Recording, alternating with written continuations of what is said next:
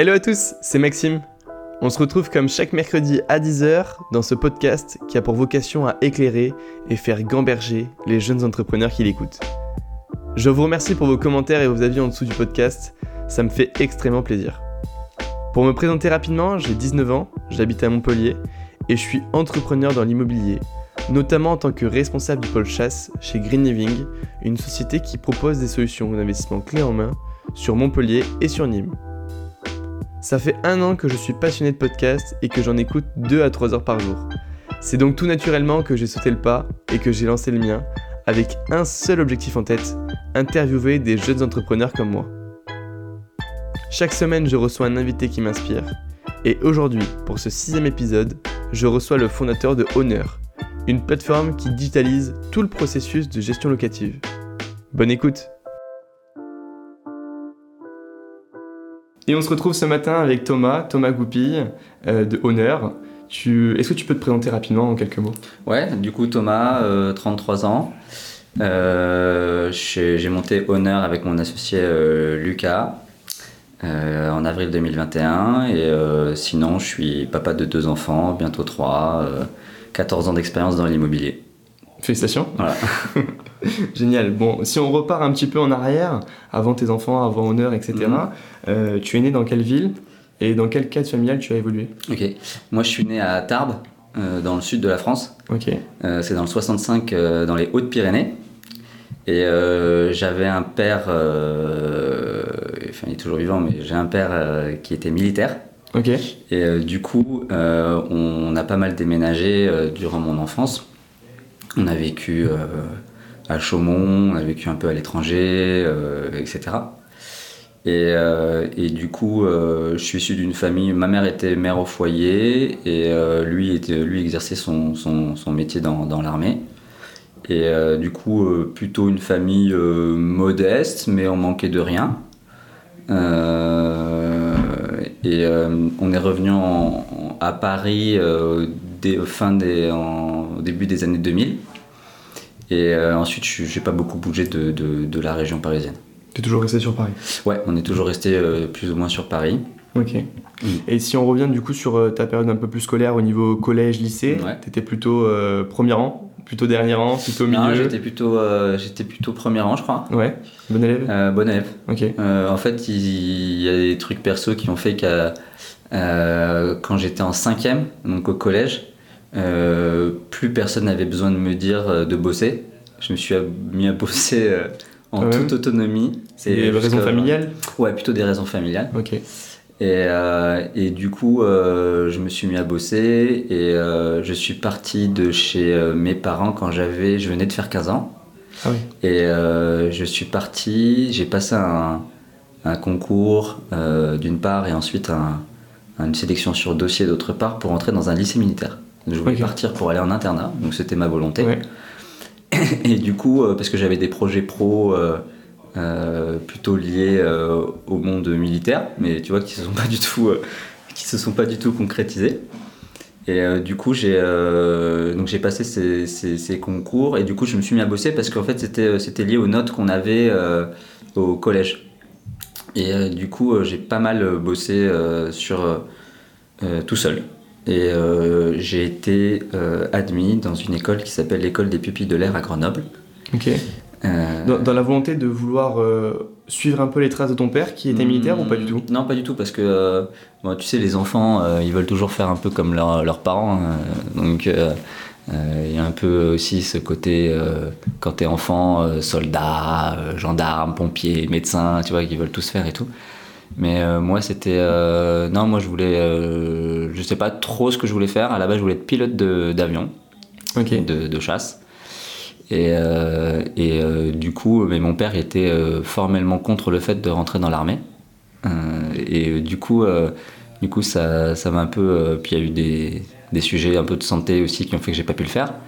Et du, coup, du coup, ça m'a complètement déchauffé dans, dans ce dans ce, de ce milieu militaire, mais en tout cas, j'ai, j'ai bien capitalisé sur le fait d'être passé dans ce lycée-là euh, pour bah, la, suite, euh, la suite de ma vie pro et perso, quoi. Ok. Tu vois?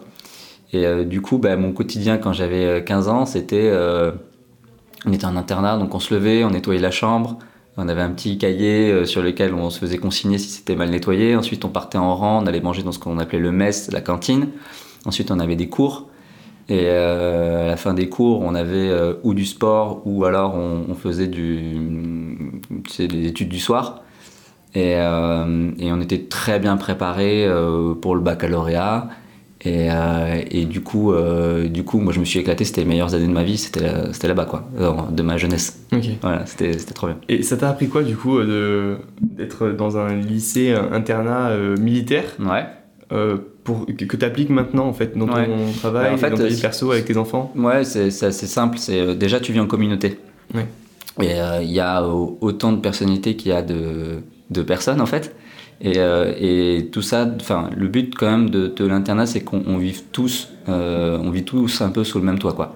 Donc ça, ça m'a appris à vivre en communauté, mais ça m'a aussi un peu appris, enfin ça m'a aussi appris la, si tu veux, de la, de la rigueur. Et, euh, et du coup, euh, bah, déjà, tu as un encadrement militaire, donc tu as, de la rigueur de nature. Euh, mais après, il faut de la rigueur dans, dans ton travail. Et euh, ça, ça, n'appartient qu'à chacun, en fait. Et euh, du, coup, euh, du coup, ça, ça m'a bien aidé.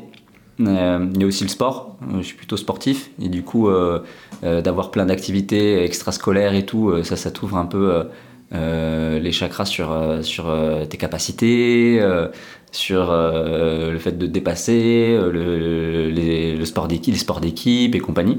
Tu faisais quoi comme sport? Moi, je faisais du rugby. Rugby Ok. Ouais.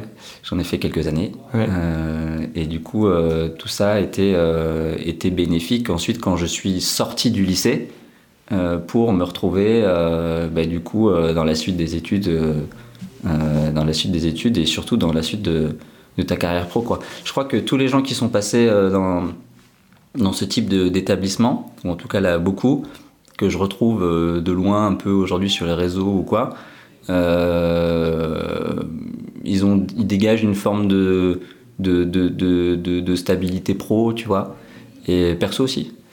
Et euh, du coup, ça, c'est. euh, ouais, c'était.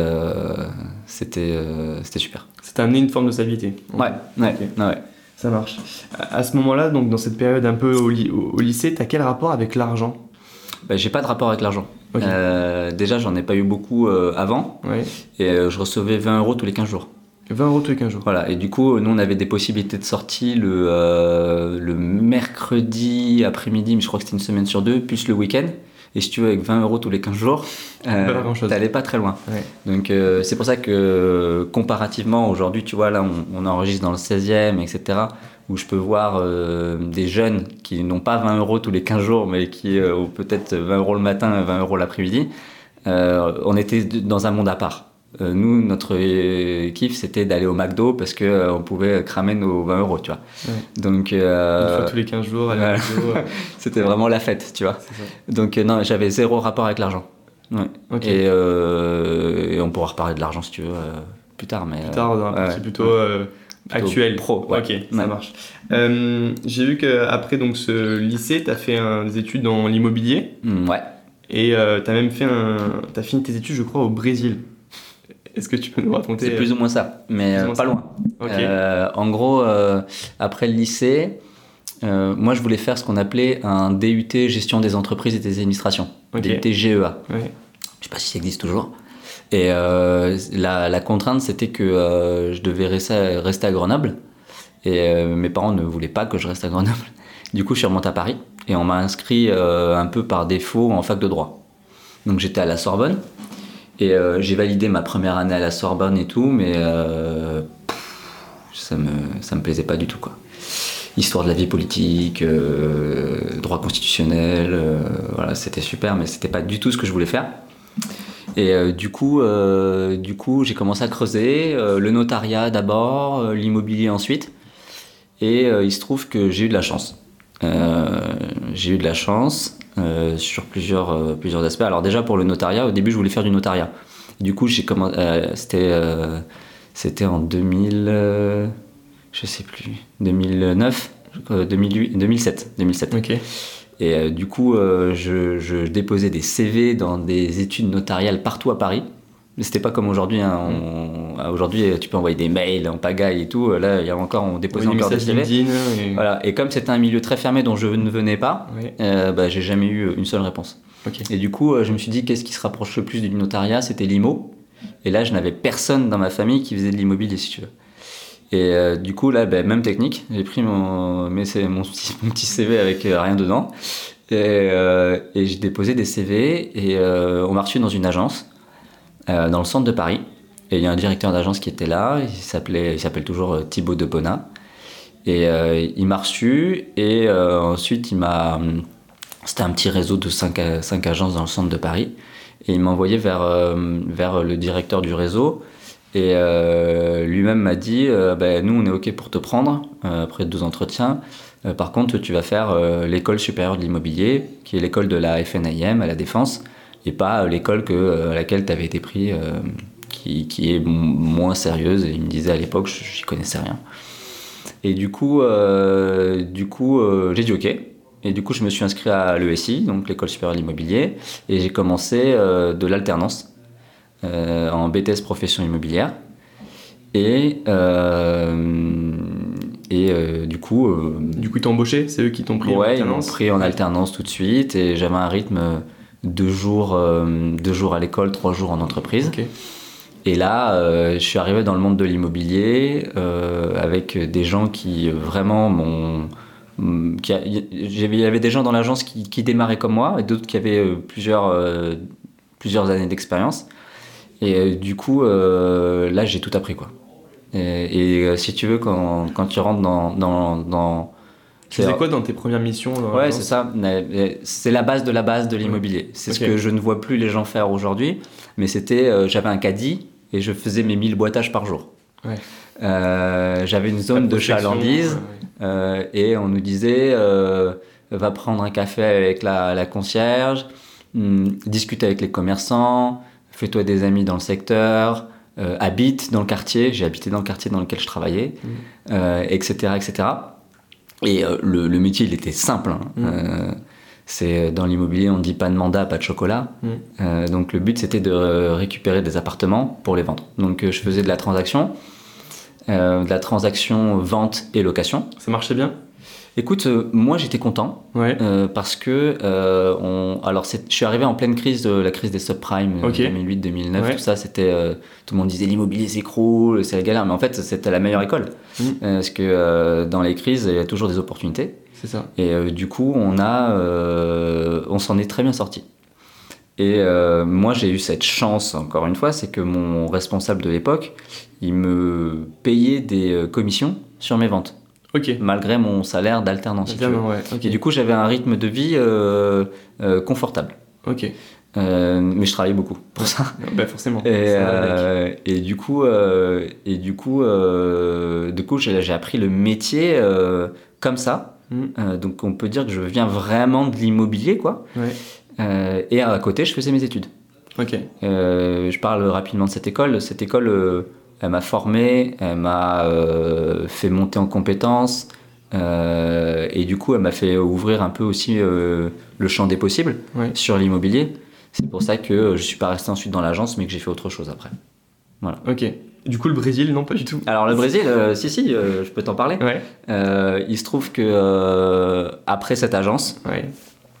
j'ai- je suis allé travailler dans l'immobilier de bureau, dans une société anglaise qui s'appelle Knight Frank. C'est là que j'ai rencontré mon associé Lucas pour Honor euh, en 2013. Ouais. Et euh, j'ai dû m'expatrier au Brésil euh, pour des raisons un peu perso.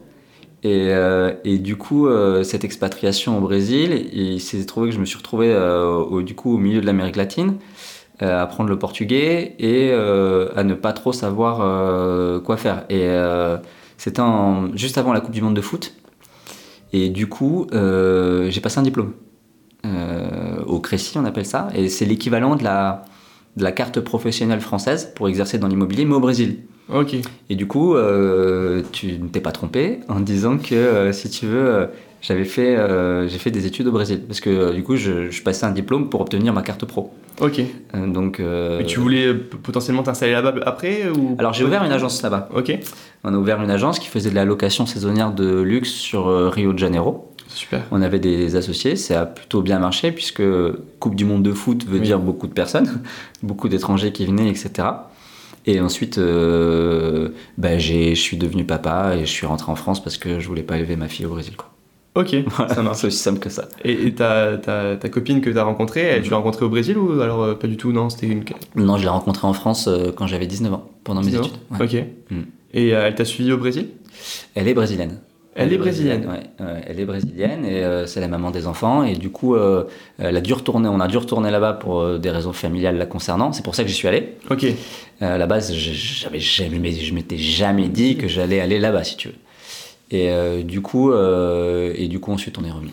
Ok, ça marche. Quand tu reviens du coup sur, euh, Ouais. sur Paris, Je reviens sur Paris, euh, comme j'avais terminé chez Night Frank en très bon terme avec les gens euh, avec les gens avec lesquels je travaillais, ils m'ont repris tout de suite. ok. Je me souviens, j'étais rentré en France un vendredi, j'ai repris le travail le lundi, Ah oui, donc j'ai vraiment pas eu de pause. non, ouais. Et, et du coup, bah, j'ai repris mon, mon travail de, de broker en immobilier de bureau avec, bah, avec Lucas, avec cette, cette fine équipe qui avait, qui, qui, qui, avec qui j'ai toujours de très bonnes relations. Ok. Et, euh, et ensuite, euh, bah, en fait, j'ai fait le même constat que quand je suis parti de l'agence immobilière. Je me suis dit, euh, bon, en gros, ça fait 5 ou 6 ans que tu fais ce qu'on appelle de l'intermédiation. Donc, que tu fais rencontrer le propriétaire et le locataire ou l'acheteur.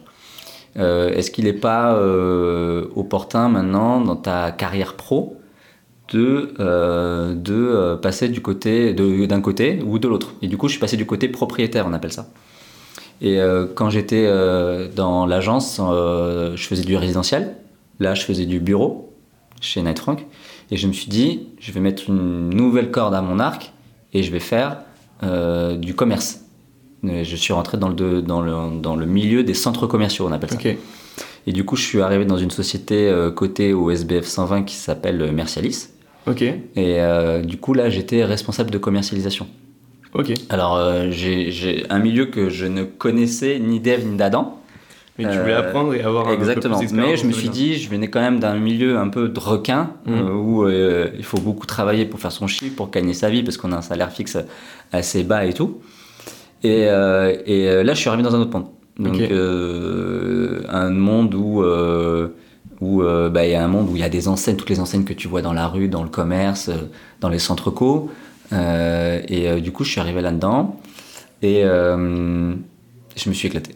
C'est de toutes les ramifications de l'immobilier, tu vois, tu as le résidentiel, le bureau, le commerce, la logistique, en gros. Euh, C'est ce préféré? Ouais, c'est ce que j'ai préféré. Pourquoi? Euh, bah, parce que ça, le commerce, ça bouge. Ça bouge beaucoup. Euh, on, on, est tout- on rentre tous dans du commerce tout le temps. Euh, des marques se créent, d'autres disparaissent, Mm. euh, etc.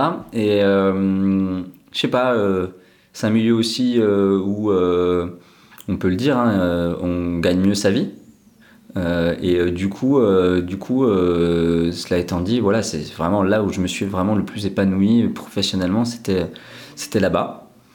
Et après, il y a eu, euh, quand j'étais chez Mercialis, il y, a eu, euh, il y a eu un virage complet. Euh, donc moi, j'étais sur la partie commerciale, t'as compris, depuis Mm. toujours. Ok. Euh, J'avais une formation juridique, mais j'étais que sur la partie commerciale. Et euh, il se trouve que euh, je m'entendais très bien à l'époque avec ce qu'on appelle euh, l'équipe euh, asset management, euh, des amis. Euh, et euh, il y a une place qui s'est libérée dans l'équipe. Et euh, il y a euh, euh, une des personnes qui partait de Mercialis qui m'a recommandé auprès euh, du euh, directeur du pôle Asset Management et une des responsables de pôle, Anne-Marie, qui m'a demandé aussi si ça m'intéressait de, travailler sur de l'asset. Honnêtement, au début, je me suis dit chaud, parce que je me retrouvais avec des gars qui avaient fait de la finance, école de commerce, prototypé. euh, il y en avait un qui avait fait X, euh, machin et tout. Je me suis dit, je ne viens pas du tout de, du même euh, niveau, euh, on va dire, intellectuel de ces gens-là, si tu veux. Et euh, j'y suis allé. j'y suis allé. Et là, euh, beaucoup de taf, quoi. Hmm. Beaucoup de taf. euh, pour moi, Excel, euh, c'était pas mon quotidien. C'est devenu un petit peu, euh, tu vois, le quotidien. Euh, et, euh, et, là, on est parti dans euh, bah, du coup l'asset management. Et l'asset management, en gros, pour ceux qui connaissent pas, c'est j'ai un actif immobilier. à l'année, au 1er janvier, il a une, une valeur. Et il faut qu'au 31-12, il ait une valeur supérieure. Et c'est enclencher des, des mécanismes financiers, juridiques, travaux, commerciaux pour faire augmenter la valeur de l'actif. Et toujours dans l'immobilier commercial Toujours dans l'immobilier commercial. Et donc là, c'était des centres commerciaux dans l'ouest de la France. Ok. À, Brest, euh, à Angoulême, à Niort, euh, à Tours, euh, tu vois, à Chartres.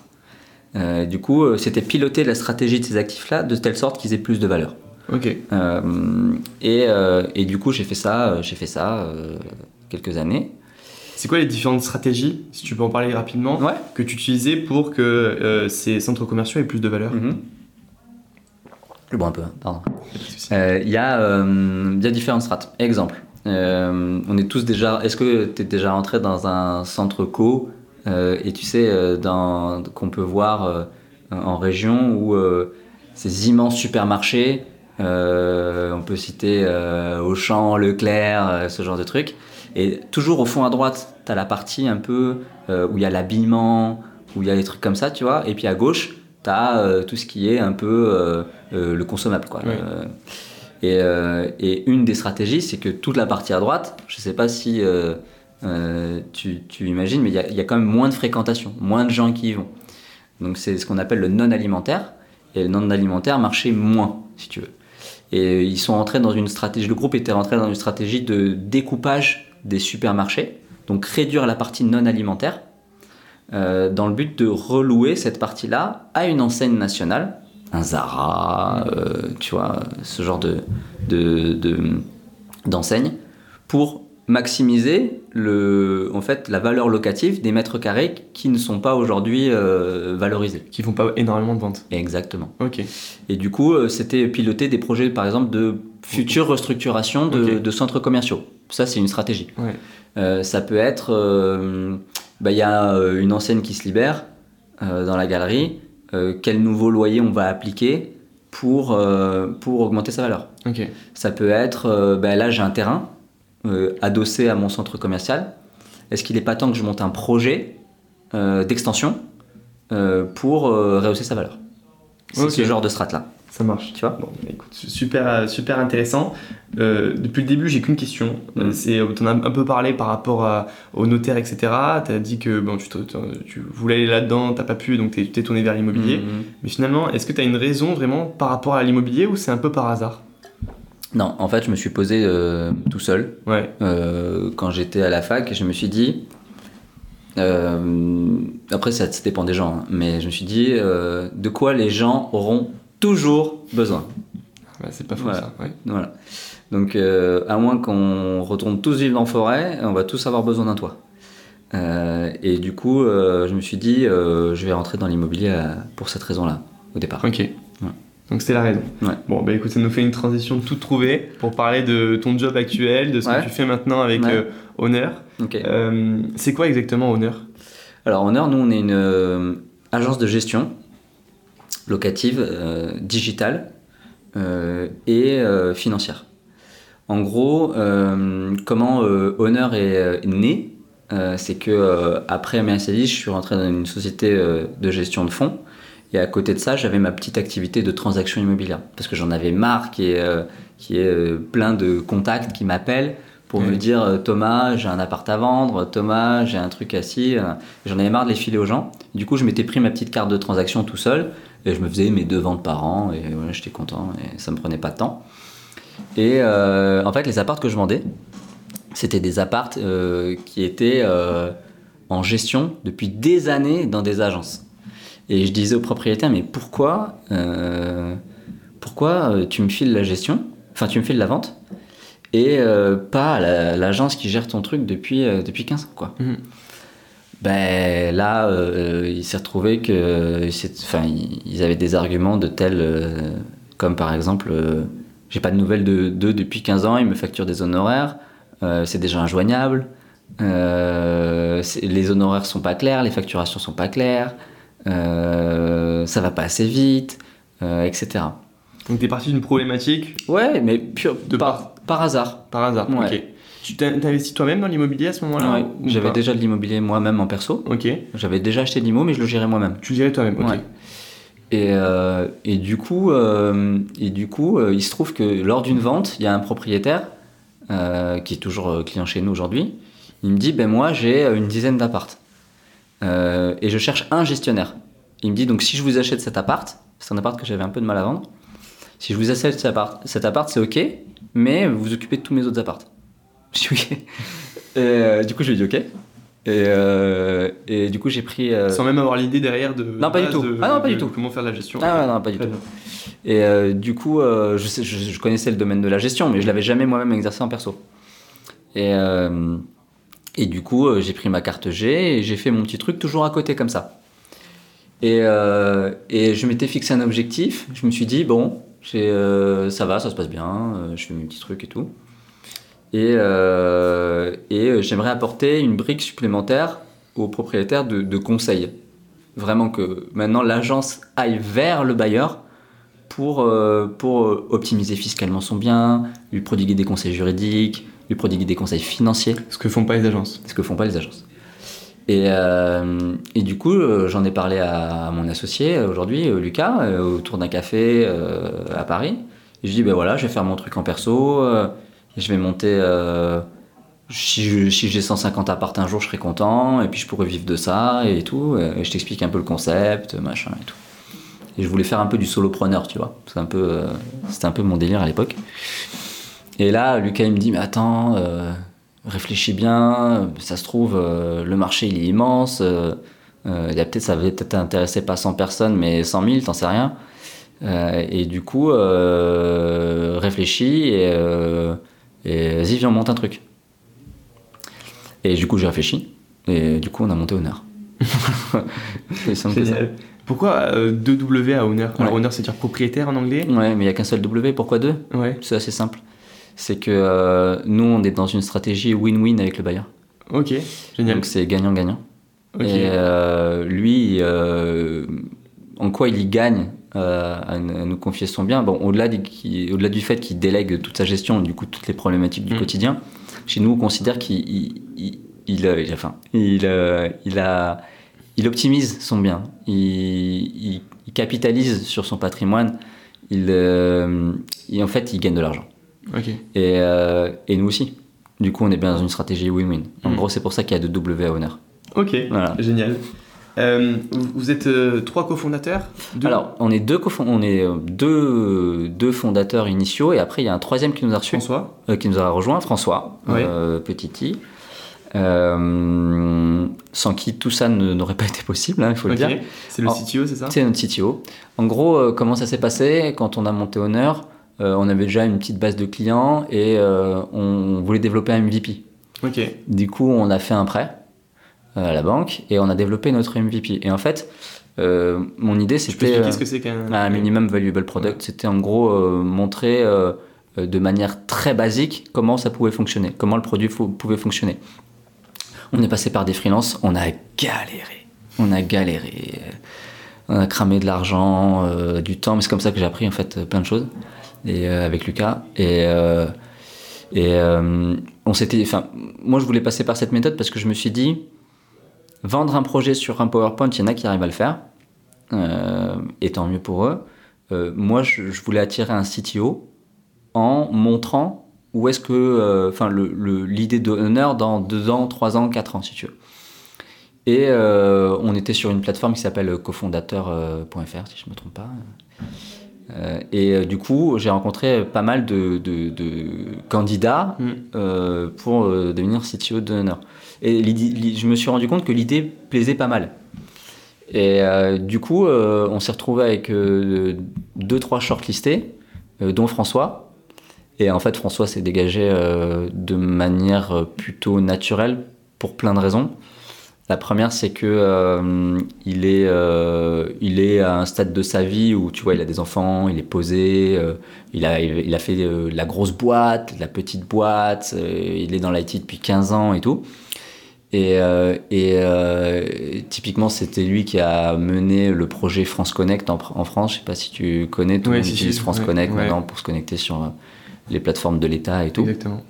Donc, il a une grosse expérience dans l'IT. Mm. Euh, Une appétence pour l'immobilier ou pas du tout? Bah, pas, euh, pas, euh, non, pas spécialement. euh, quand euh, tu lui poses la question de pourquoi il nous a rejoint, du coup, tu vois, euh, euh, c'était plus euh, Le projet le- la conviction que nous on avait en fait dans le projet euh, qui, euh, qui, qui l'a qui l'a aidé à nous rejoindre. Ok. Euh, il a vraiment cette, euh, il a vraiment senti aussi cet aspect euh, conseil qu'on veut apporter aux bailleurs et il s'est dit ah ouais du coup c'est pas une agence comme les autres. Hmm. Tu vois il y avait des acteurs du digital sur le marché euh, qui existent mais ils n'ont ils n'ont pas cette approche là si tu veux ou peu euh, ou très très peu. Et euh, du coup euh, c'est ça qui, qui, qui l'a fait nous rejoindre. Ok, ça Voilà. marche. Mm. Cette association du coup avec, euh, avec Lucas, puis du coup avec, euh, avec François, euh, on a bien compris comment, comment elle était née. Euh, mais maintenant, quels sont vos rôles exacts dans l'entreprise? Alors, bah, François, c'est très clair. hein. Euh, il a une roadmap technique. Ouais. Euh, il la déroule. Il la déroule. euh, on est en avance sur notre euh, rétro-planning technique. Donc euh, là, son rôle, il est tout simplement de à la fois développer le produit d'un point de vue technique, d'un point de vue expérience user, etc. Mais il a aussi d'autres tâches à côté. Tout ce qui est pilotage du SEA, du SEO, tout ce qu'on voit pas forcément, tout ce qui est optimisation du site, tout ce qui est maintenance, tout ce qui est gestion de l'admin, tout ce qui est un tas de choses, Ouais. un tas de choses techniques, euh, tout ce qui est, euh, on, on se rend pas compte quand on se balade sur un site internet, mais quand on développe tout de A à Z, euh, c'est un travail monstrueux quoi. Et du coup, il est en, en complet full stack quoi. Il fait le front, le back, c'est lui qui a développé tout le code. Euh, donc il est, euh, il est vraiment, il est vraiment bon hein, dans ce qu'il fait. hein. Et Ouais, surtout, sans lui, le projet n'existe pas. non, sans lui, les projets n'existent pas, faut se le dire. hein. Mm. Donc, et surtout, il arrive à itérer de manière rapide. Donc, euh, tu vois, on a un problème, euh, bim, euh, le truc dans la journée, c'est fait, quoi. Donc, donc sur cet aspect-là technique, c'est, on est vraiment appuyé sur François. Lucas et moi, on est à part égale dans, dans, dans, dans la boîte. Lucas, là, en fait, c'est en tournant. On a pris cette décision-là. Déjà, il n'y a, y a aucune décision qu'on prend au quotidien sans, sans, on va dire, la validation des trois. Ok. Il Euh, n'y a pas un leader dans les trois c'est un- quoi par leader Euh, Un leader, c'est-à-dire que quand il y, a il y a une décision qui, euh, qui doit être prise, Ouais. une décision importante, et les trois sont pas forcément d'accord, quelqu'un qui parce tranche que non, parce que chez nous c'est pas comme ça. Euh, au début, je vais, je vais être honnête avec toi. euh, moi, j'avais le pourcentage le plus important dans la boîte. Ok. Il se trouve que j'ai eu un cas de conscience et j'ai préféré lâcher mon pourcentage à Lucas pour qu'on retrouve, on retrouve un certain équilibre. Ok. Euh, c'est pas commun, je crois. Et, euh, et du coup, euh, pourquoi j'ai fait ça? Parce qu'en fait, quand tu te dis il y a un leader, pour moi, c'est comme si j'entendais il y a des suiveurs. ok. Et, euh, et je suis pas chaud avec cette idée. Ouais, non, j'ai j'ai pas euh, cette vision-là du, du leadership, Ouais. mais plutôt de quelqu'un qui euh, va pousser encore plus les autres.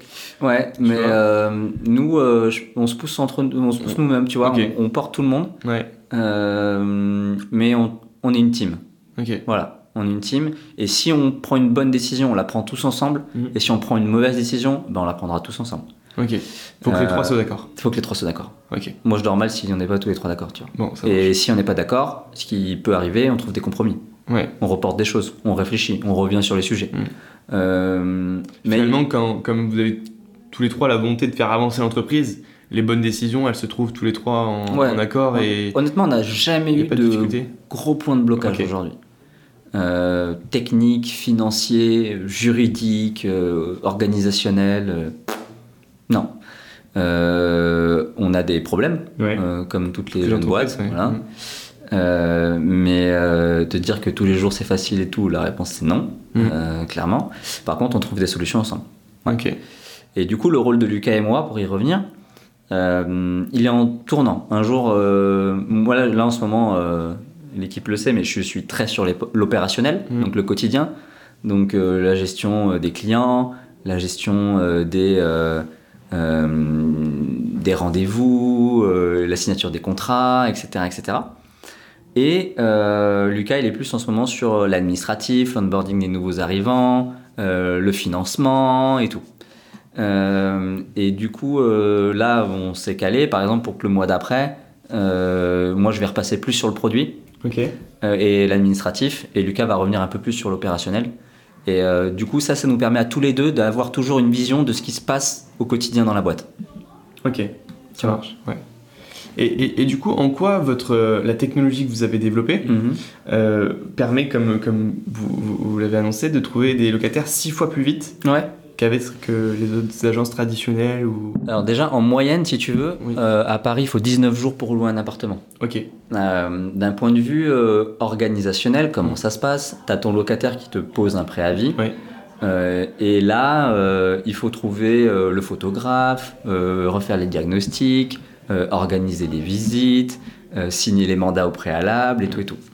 Et quand tu es dans une agence plus traditionnelle, mais pas toutes, euh, déjà, je fais juste une petite parenthèse. Euh, il faut, de nous, notre point de vue honneur, on n'oppose pas les agences qui ont pignon sur rue à nous. Euh, on n'est pas des ennemis. Ouais. D'accord? On travaille tous dans le même domaine. Le marché, il est énorme. Mm. Et, euh, et moi, je suis contre l'idée d'opposer en fait le traditionnel un petit peu au digital. Pourquoi? Parce que l'immobilier, ça reste de l'humain. Et même si nous, on fait du digital, euh, on en reparlera euh, plus tard, mais euh, il y a de l'humain. Et donc voilà, donc un petit coucou à nos amis des agences plus tradies et du digital aussi. Mais voilà, je referme la parenthèse. Et, et du coup, qu'est-ce qu'on disait? On, on- on parlait de trouver des locataires six fois Ouais, plus vite. les locataires six fois plus rapidement. Alors, euh, déjà, nous, on a une logique. euh, quand on signe un mandat avec un propriétaire, en 5 minutes, il peut, il peut le signer chez nous. Donc, déjà, on a une logique très rapide sur, euh, sur cet aspect-là. Euh, et ensuite, euh, donc c'est ce qu'on appelle l'onboarding. On a beaucoup de sociétés ont un onboarding aujourd'hui. Et quand le propriétaire arrive chez nous, euh, bah, il s'enclenche tout un tas de processus euh, qui nous permettent de, en 24 heures, faire déplacer le diagnostiqueur et le photographe. Dans le soir même, recevoir les photos, les plans, la visite virtuelle. Le lendemain, le diffuser sur tous les canaux de diffusion. Euh, et du coup, déjà là, j'ai gagné un temps énorme. Super rapide déjà. Honnêtement. déjà là, j'ai Ah gagné un temps énorme. Et une fois que ça s'est fait, Ouais. euh, donc l'annonce, en 20 minutes, elle est euh, dispo sur euh, un tas de plateformes, le Bon Coin, Se Loger, bien ici et tout. Et, euh, et comment on trouve le locataire? C'est toujours la question, tu sais, Mm. genre, euh, mais comment vous faites pour signer un bail en 3 jours et tout?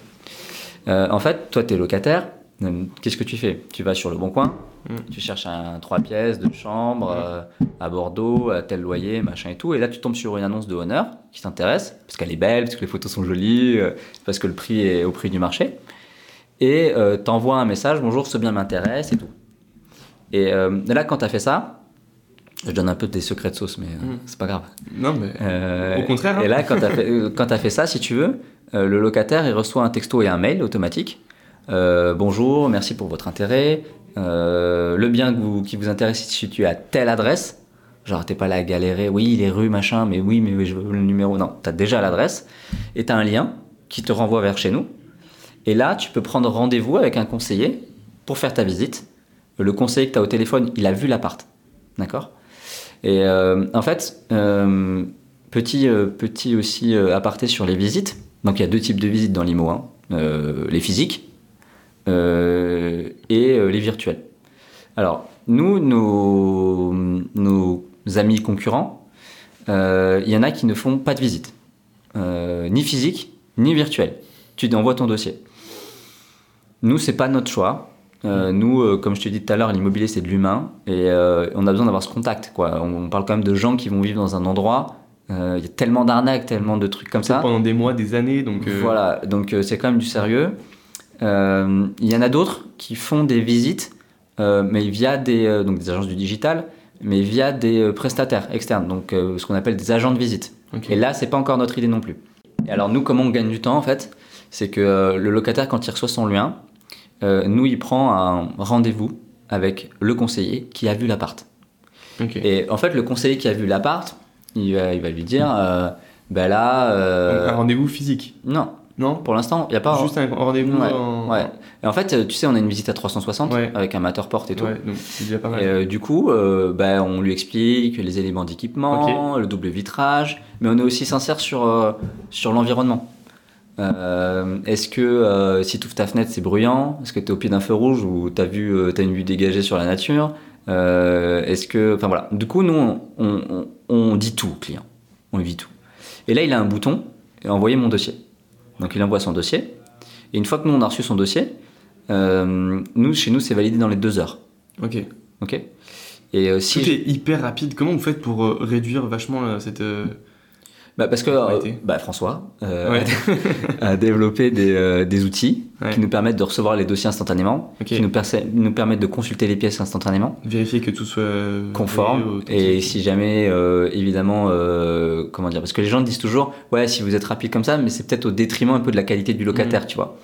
La réponse est non, parce qu'en fait, nous, on a les, mêmes critères d'éligibilité que la GLI, notre assureur. Mm. Donc tous les biens sont pas sous GLI, mais euh, on a les mêmes critères d'éligibilité. Donc si un dossier n'est pas bon, on le prend pas. Euh, une fois qu'on a, euh, qu'on a identifié le bon locataire. Généralement, ça, ça va très vite. Par exemple, hier, tu vois, on avait un bien, on l'a mis sur, euh, sur Évry, donc pas du tout à Paris, hein, à Évry dans le 91. On l'a mis hier en fin de journée, on a reçu une dizaine de dossiers, Ok. entre hier soir et, et ce matin. Ouais. Et du coup, on prend le meilleur, évidemment. Et là, il n'y a encore aucun locataire qui a vu l'appart. Donc, ils- soit ils prennent un rendez-vous avec un conseiller, soit ils nous envoient leur dossier en, en autonomie. hein. Ok. Et euh, du coup, nous, euh, une fois que le dossier est validé, on notifie le bailleur avec le profil. Donc euh, couple, tel revenu, validé par notre équipe, etc. Et le, bailleur a une action de validation. Ok. Tu vois, il a un droit de regard Ouais. sur ce qui se passe. Et une fois que ça s'est fait, euh, là, on prend rendez-vous sur place Ok. avec le candidat qui est sélectionné. Super. Avec un seul candidat. Ouais. Vous sélectionnez qu'un seul Exactement. candidat. Très bien. Fini, euh, si tu veux, je sais pas si tu as déjà cherché un appart, fini les queues dans les couloirs d'immeubles pour euh, déposer ton dossier et tout. C'est plus possible ça. Ouais. Euh, en te disant, je, perte de je temps pour tout le monde, Je l'aurais jamais quoi. Mais oui, mais même les gens, mais, mais- mais les locataires, ils peuvent plus perdre leur temps non plus, tu vois. Ouais. Les étudiants, les couples, les, les cadres, les machins et tout, c'est c'est fini ça. Tu peux pas faire 15 visites avant d'avoir un appartement. Voilà. Donc euh, nous, ça c'est notre process. Ouais. Euh, Il y a des gens, et on les comprend, hein, ils sont un peu réfractaires à nous envoyer leur dossier, etc.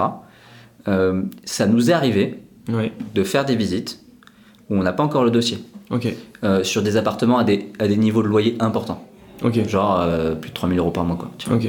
Euh, là, c'est un peu compliqué de, de, de gérer ce, ce genre de cas, euh, mais sur les studios 2 pièces, 3 pièces, c'est, notre méthode, c'est celle-ci. Ok. Euh, Ça marche. Et ça représente euh, 80% de notre, notre flux. Quoi. Euh, donc, euh, le candidat est dans l'appart. Euh, bah, il n'a pas de surprise puisqu'on était sincère avec l'hôtel et le bail est prêt. Le bail est déjà prêt. L'état des lieux est déjà prêt. Donc il peut Et, rentrer. euh. et il a plus qu'à signer. Et en fait, euh, nous, c'est loué dans les 3 jours, c'est bail signé. Mm. Et après, euh, si toi, tu as besoin de déménager dans le week-end, bah, la prise d'effet, elle est 3-4 jours après. En fait, Oui. tu vois Mm. Donc euh, voilà, ça, c'est notre process.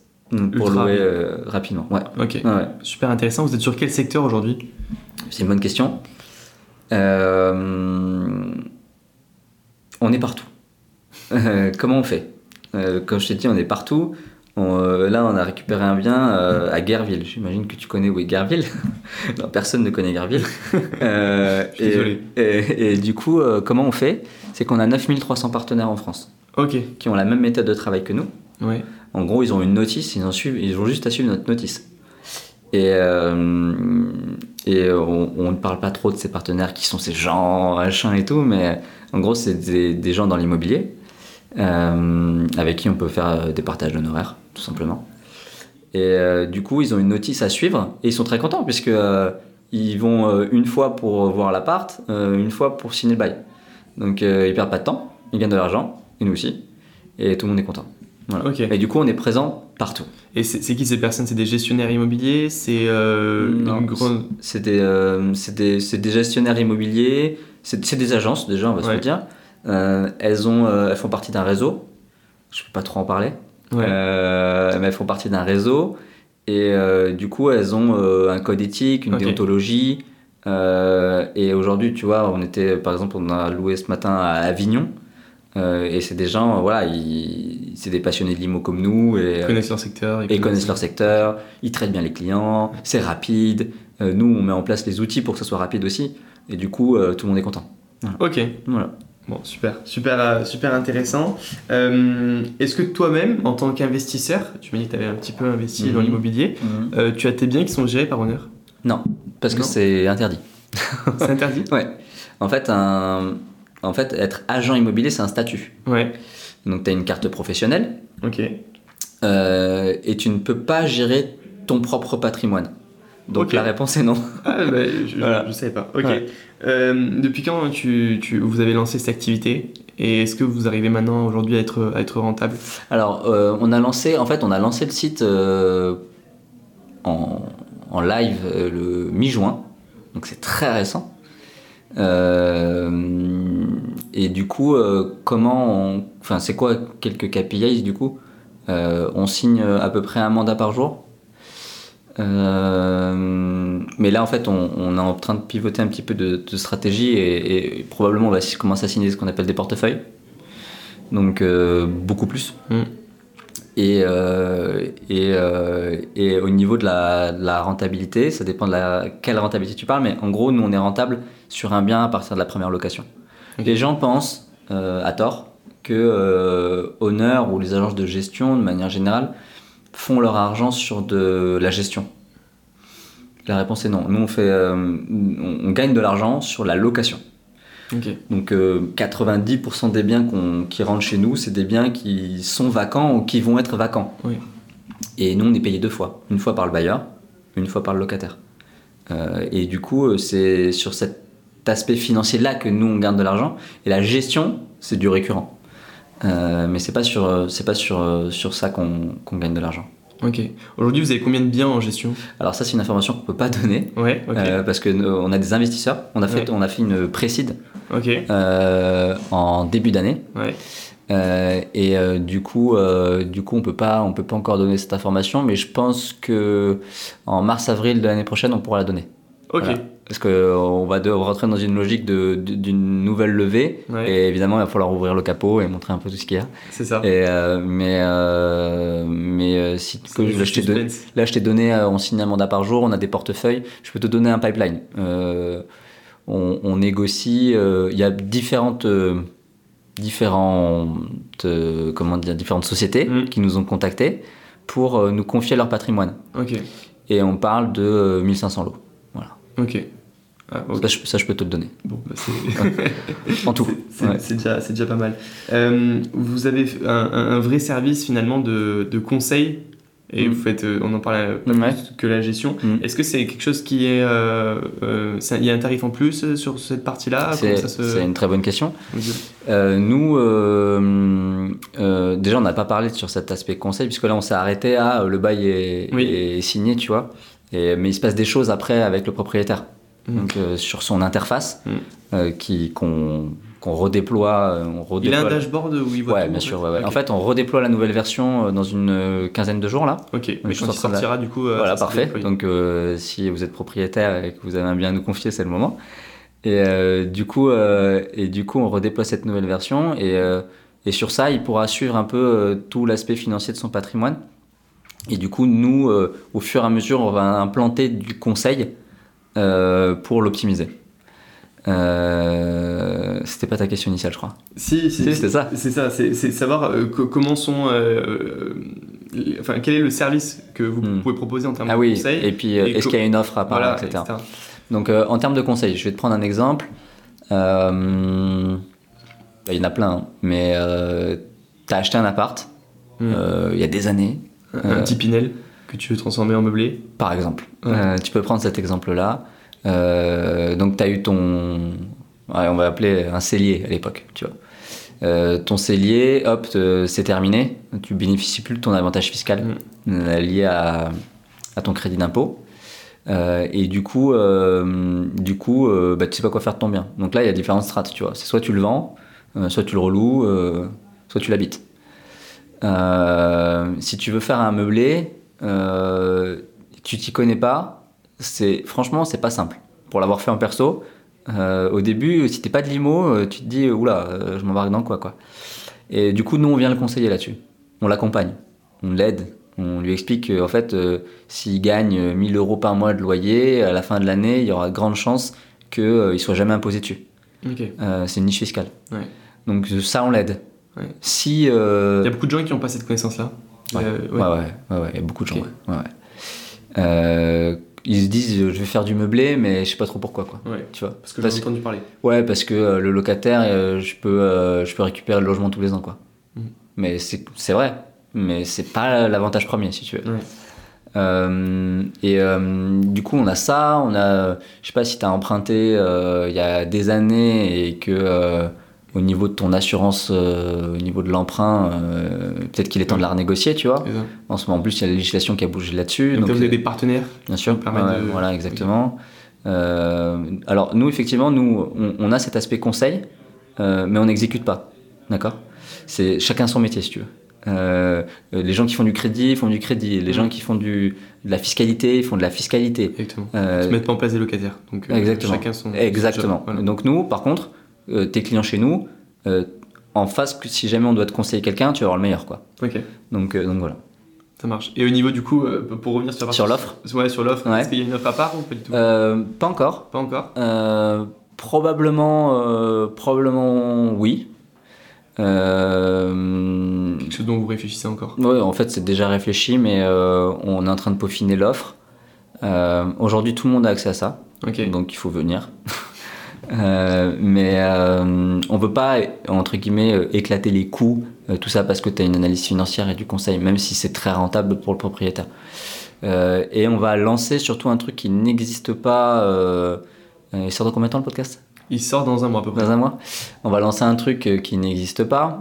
C'est que, tu sais, on est sur un aspect très green en ce moment. Et en gros, les agences, de manière générale, on est loin de tout ça. Euh, alors oui, on a le DPE, on sait ce qui se passe à peu près, et encore, tout le monde ne sait pas trop, euh, il faut lire entre les lignes et tout. Et euh, nous, on va lancer un peu une offre green.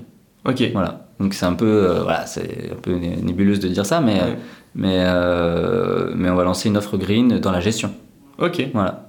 Ça marche. Voilà. Ben, alors, je sais pas si tu, tu sais, moi je fais de l'investissement locatif clé en main. Chez Green Living, j'ai vu, Living, ouais, j'ai vu ça. ouais. Donc on, on- réfléchit énormément à ça, mais Ok. nous, euh, la partie avant qu'il y ait le locataire. Ok. La partie voilà, travaux, euh, gestion, euh, Ok. un petit peu. Nous, de- ça sera, plus- ça sera plus simple. euh, c'est- Toi, c'est probablement plus, plus poussé en termes de. On passe des passoires Euh, énergétiques à euh, du euh, CD au niveau du DPE, Ouais, ouais, des choses qu'on pourra louer sur un très long terme. facilement. ouais. Ouais.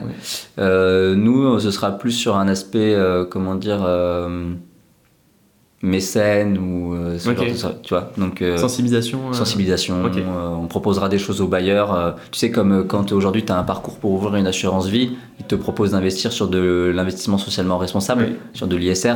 Nous, ce sera un peu la même chose, mais dans la gestion. Ok, Ouais. super, intéressant. Mm. Ça sort dans combien de temps ça? Bah, début novembre. Début novembre. Ok, très bien. Euh, c'est quoi l'impact finalement que vous voulez avoir, tous les trois, les trois euh, cofondateurs, Ouais. dans la gestion locative? Alors, le, le marché de la gestion locative, c'est un marché euh, profond. D'accord? Il y a des millions de logements euh, loués en France. Donc, euh, nous, l'impact qu'on veut avoir, l'impact premier, c'est remettre le propriétaire au centre des préoccupations du gestionnaire. C'est notre client. Celui qui nous fait vivre, c'est notre bailleur en fait. Et euh, ça, c'est l'impact premier qu'on veut avoir. Euh, te dire que, euh, évidemment, on veut tous devenir les leaders de notre, sys- de notre, de notre domaine et tout, euh, euh, c'est super. Euh, mais déjà, si on a des bailleurs qui sont contents des services qu'on offre et que tout ça nous, nous fait tout simplement tous progresser, euh, ben déjà, nous, on sera contents. Et si jamais d'autres peuvent s'inspirer que de ce que nous, on fait, on sera aussi contents. Ok, Voilà. super. Euh, c'est- euh, si jamais demain je veux passer avec Owner pour euh, louer mon appartement, Ouais. quels vont être les coûts qui vont s'appliquer pour moi en tant que bailleur Ouais. et pour mon locataire? Alors, si demain tu nous confies ton, ton patrimoine, aujourd'hui, si tu as un locataire en place et que tu veux tout simplement nous confier la gestion de ton bien, ça va te coûter euh, 3,9% TTC Mm. des loyers et charges qu'on encaisse tous les mois. Ok, D'accord Euh, si tu, ensuite, si tu as un bien euh, qui n'est pas loué ou sur lequel il y a une rotation à venir, euh, ça va te coûter 75% d'un mois de loyer en une fois. Et ensuite, sur la gestion quotidienne, 3,9% TTC. Ok. Au niveau des honoraires du locataire, c'est des honoraires qui sont encadrés par la législation. Donc, en fonction des zones. 8 euros par mètre carré, 10 euros par mètre carré ou 12 euros par mètre carré. À cela s'ajoute tout simplement l'état des lieux, qui est toujours de 3 euros par mètre carré. Donc, si je prends l'exemple de Paris, euh, on est à 15 euros du mètre pour un locataire. Ok. Il faut savoir une chose, c'est euh, les honoraires du locataire ne peuvent jamais euh, dépasser les honoraires du bailleur. Ok. D'accord? Donc, s'il y a des locataires qui, qui t'écoutent, Mhm. ils doivent faire attention à ça. Nous, on est très à cheval C'est un sur. piège ça qu'il y a beaucoup dans l'immobilier? Bah, sais, l'immobilier, c'est un milieu où il y a plein de choses. Ouais. Moi, j'ai vu, de ces- de tout. j'ai vu de ces trucs. Ouais. Donc, euh, tu peux envoyer une facture à ton propriétaire qui te paiera jamais alors que son, ton locataire a payé, a payé tu vois. Mm. Donc, euh, ça, chez, ça, chez nous, c'est pas possible. Ok. Ça marche. Super. Vous avez maintenant combien de. J'ai vu, j'ai rencontré du coup Zoé. Et Mhm. vous avez combien de, de, de salariés alternants On est une dizaine. Ouais, vous êtes une dizaine. On est une dizaine. euh, C'est quoi un peu le rôle, euh, pas, pas, pas Ouais. tout le monde, mais un peu le Non, rôle non, de chacun facile. euh, On a, euh, en fait, on a sur l'opérationnel, on a deux pôles. Ok. On a euh, vraiment le pôle euh, gestion, donc du quotidien. Euh, donc tout ce qui est euh, lié à la compta, tout ce qui est euh, lié à- aux sinistres, aux impayés, s'il y en a. On n'en a pas, hein, je préfère le dire, mais euh, c'est des choses qui, qui- arriveront peut-être. Euh, donc voilà, on a vraiment le pôle gestion. Et ensuite, on a le pôle opérationnel, dont on a un peu parlé, qui pilote la stratégie de location en moins de 3 jours. Euh, après, bah, il y a François sur la tech, euh, Lucas et moi. Euh, moi, je suis plus sur la partie opérationnelle et Lucas plus sur la partie admin. Et on a Zoé sur la partie euh, marketing com. Ok. Bon, au moins tout le monde euh, Voilà. dans l'entreprise. Ouais. Euh, la gestion locative, c'est quand même un marché qui est euh, super concurrentiel, Ouais. même si, euh, tu le disais tout à l'heure, il y y y a énormément de place. Finalement, il y a Mm. énormément, enfin, il y a un marché qui est, qui est énorme aussi. Mm. Sur quelle verticale de différenciation Mm. vous êtes fixé pour euh, pouvoir ben, pas dépasser un peu les autres, mais gagner une part de marché importante? Gagner part de marché bah, y a, On en a parlé, mais il y a cet aspect conseil. Ouais. En fait, euh, aujourd'hui, quand tu es propriétaire et que tu veux confier ton bien en gestion, tu veux plus t'occuper de rien. Mm. Et en fait, euh, quand tu as investi dans l'immobilier, c'est que quand même, tu as un peu une, une logique euh, patrimoniale, financière. D'accord? Et euh, bah, gagner de l'argent. Ok? Et là où ce que nos concurrents ne font pas, c'est qu'il il y en a peut-être un qui te restitue des tableaux euh, en te disant bah, ta rentabilité c'est tant et tout, mais ça tout le monde peut le faire maintenant. Euh, et euh, ce que les autres ne font pas, c'est aller vers le client pour lui dire il est temps que vous fassiez ça. Il est temps que vous renégociez votre crédit. Si vous vendez demain, plus-value euh, plus-value payée, vous allez récupérer tant net dans votre poche. Je lance un truc comme ça, euh, je sais pas si c'est bien, mais ton investissement que tu as depuis 15 ans, il est moins performant euh, que le CAC. Ok Mm. Pourquoi tu as mis ton argent dans cet appartement du coup? Est-ce qu'il n'est pas le temps de le vendre? Euh, En fait, c'est tout ça Mm. euh, qu'on va apporter au propriétaire. Et vous apportez aussi des. euh, tu, tu prends juste l'exemple du CAC comme ça, mais ou, ou alors vous apportez des d'autres choses, d'autres. j'ai envie de dire des investissements un peu plus exotiques ou plus différents. On peut parler de la pierre papier par exemple. tu Ouais, vois, les CPI. ouais, les CPI sur de la pierre papier. Est-ce que toi, ton Vous avez appart. des partenaires euh, qui proposent. euh, Alors moi, je travaillais déjà dans la pierre papier euh, dans une autre société, euh, juste avant Honor. Et du coup, c'est un domaine que, que je connais bien. Mais demain, si jamais on a un arbitrage à faire sur un patrimoine parce que euh, le client nous dit, euh, ben en fait, c'est pas rentable mon truc, euh, je vais le vendre. Et qui récupère un capital et qui veut faire de la pierre papier, ben on va l'envoyer chez nos amis de la pierre papier, tu vois. Hmm. Donc euh, l'idée c'est ça. Et ça, pour l'instant, nous on n'a pas vu de, de De concurrents. concurrents faire euh, ce genre de, de, de conseils. Ok, ça marche. Comment vous travaillez chez Honor euh, l'acquisition client, le branding, le marketing Ouais. Euh, Vous avez quoi comme, comme vertical? Ouais. Le, nous, on travaille avec une société que beaucoup de gens connaissent qui s'appelle Eskimos, pour tout ce qui est euh, notre optimisation SEO. Donc, on publie des articles, on fait du netlinking. euh, on est, mais c'est un travail dans le temps, c'est très dur. Euh, C'est un travail dans le temps.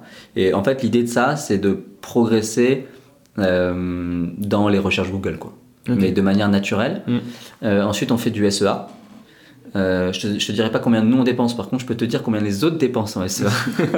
Euh, nos concurrents, leaders du marché, ils dépensent, ils dépensent euh, entre 30 et 45 000 euros par mois Ah en SEA. Donc pour être en première page. Mm. Ils se positionnent sur des mots-clés comme honneur, par exemple. Mm. Tu vois Mm. donc, euh, donc c'est énorme. Euh, donc nous, on a une stratégie SEA, mais ça nous permet euh, de continuer à tester notre concept, de le, de le faire progresser, de l'améliorer. Euh, et, et, et ça, c'est une verticale d'acquisition. Mais en fait, quand je te disais tout à l'heure qu'on allait pivoter, on a déjà pivoté, c'est qu'on nous contacte, des sociétés nous contactent parce qu'ils ont ou des clients à venir, ou déjà beaucoup de clients, euh, et ils veulent plus s'occuper de la gestion. Ok. Euh, et euh, du coup, je pense que tu connais. alors, c'est pas eux, hein, Hmm. mais Mastéos. Hmm. Mastéos, ils, font, ils, font, ils arrivent à faire des choses que font d'autres sociétés de- déjà depuis bien longtemps. Hmm. Et, et en fait, c'est, on peut avoir des sociétés qui s'occupent de l'investissement locatif pour les clients, on peut avoir des conseillers en gestion de patrimoine, on peut avoir des, des, des gens qui s'occupent de crédit immobilier, on peut avoir des assureurs, on peut avoir des gens, des foncières, euh, tout simplement. On peut avoir des associations euh, qui détiennent de l'immobilier, des caisses de retraite, etc., etc., etc. Donc vous êtes euh, ouvert à. Donc euh, en fait, euh, c'est du B2B2C, quoi. Mm. Tu vois J'ai te demandé quel est ton client type. Mais finalement, il n'y a pas de client type, j'ai l'impression que. Non. En fait, on a, euh, alors on a, l'immobilier. nous on a deux piliers dans la stratégie Oui. de développement. Euh, un dédié aux clients. Donc là, on fait euh, du résidentiel en Mhm. B2C, du commerce en B2C et du résidentiel et du commerce en B2B2C. Euh, donc ça, c'est notre vraiment no- nos clients euh, aujourd'hui du quotidien. Et on a un deuxi- une deuxième strate qui arrivera en 2023, dont je parlerai pas aujourd'hui, mais qui sera plus euh, institutionnelle. Voilà. Ok, ça marche. Euh, c'est quoi votre objectif avec Honor à, à court, moyen terme? Bah, à court terme, c'est continuer de faire progresser le produit. Ouais. toujours apporter plus de, de services, de satisfaction, euh, et euh, de bah, faire croître euh, notre nombre de clients, c'est genre la base de la base. Euh, donc l'objectif du quotidien des équipes, c'est ça aujourd'hui. Ok. Et à long terme? À long terme, c'est toujours difficile de se dire ce qu'on veut faire. Nous, on n'est pas dans une logique de se dire on fait un coup, on revend et on se casse quoi. Tu vois? Euh, On est vraiment de nous, on- Lucas et moi, on fait de l'immobilier en cumulé, ça fait plus de 20 ans du coup, Euh, et on est vraiment dans, dans un objectif de s'inscrire dans le long terme sur euh, sur euh, sur cette sur cette sur ce métier. Euh, après, si je devais te porter un objectif long-termiste, c'est euh, c'est tu vois. je connais pas un Belge, un Espagnol ou un Italien qui veut pas optimiser son bien, quoi.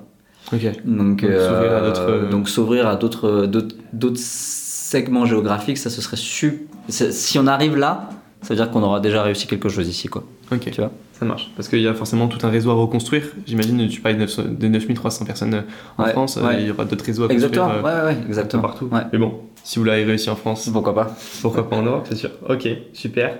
Euh, Il y a des perspectives de, de, de recrutement, de levée de fonds. tu Ouais. en parler une potentiellement un peu plus tard Recrutement euh, toujours. en 2023 Euh, On est sur Welcome to the Jungle. Faut euh, venir voir régulièrement nos offres. Donc sur Paris Alors sur Paris, ouais. Euh, sur Paris. ouais. En remote ou. On va faire un peu de remote. Ok. Pour l'instant, on n'en fait pas, mais euh, j'en ai un petit peu parlé euh, la semaine dernière euh, aux équipes. Euh, Moi, je suis pas euh, défavorable à ça, euh, dès lors que la confiance règne. Mm.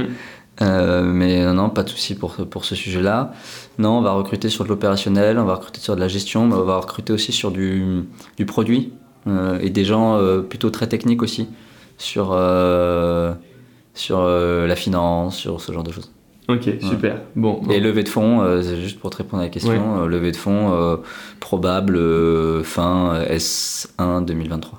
Ok, ça marche. Ouais. Bon, j'ai deux dernières questions Ok. pour clôture, clôturer pardon, ce, ce podcast. Ouais. Est-ce que tu aurais un conseil à donner à un jeune entrepreneur, un auditeur là, qui nous écoute sur le podcast, Ouais. qui aimerait lancer son activité, son, se lancer dans l'entrepreneuriat, dans l'immobilier ou pas, Ouais, et euh, que tu aurais aimé qu'on te donne euh, quand tu t'es lancé ok. Euh, moi j'ai appris un truc il y a pas longtemps. Ok. Euh, c'est que quand tu lances une boîte, t'es pas obligé d'avoir une société. En fait, on a un système en France déjà, il faut saluer un peu le système qu'on a en France hein, euh, quand on est entrepreneur, parce qu'on peut critiquer tout, mais euh, on est quand même accompagné sur plein de choses. On a plein d'outils, on a plein de financements possibles.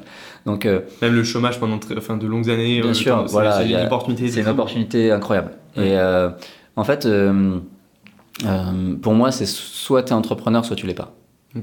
Donc, le seul moyen de le savoir, c'est qu'il faut se tester. Euh, tu peux pas te dire je suis entrepreneur, tu vois, c'est pas comme ça que ça se passe. Donc, euh, le, si vous avez une idée, quelle qu'elle soit, il faut d'abord aller la tester. Euh, et pour ça, euh, vous n'avez pas forcément besoin de monter une société, vous n'avez pas forcément besoin d'avoir un, compte en banque et tout. Je sais même pas ça. Ouais, tu, je crois que, je crois que c'est trois mois, une fois que tu as encaissé ton premier chiffre d'affaires pour monter ta société. Donc, si j'avais un conseil à donner, c'est tester. Se lancer testez-vous, testez vos concepts, testez vos clients. Euh, ne mettez pas euh, des milliers d'euros euh, dans des projets si vous ne savez pas si ça va fonctionner.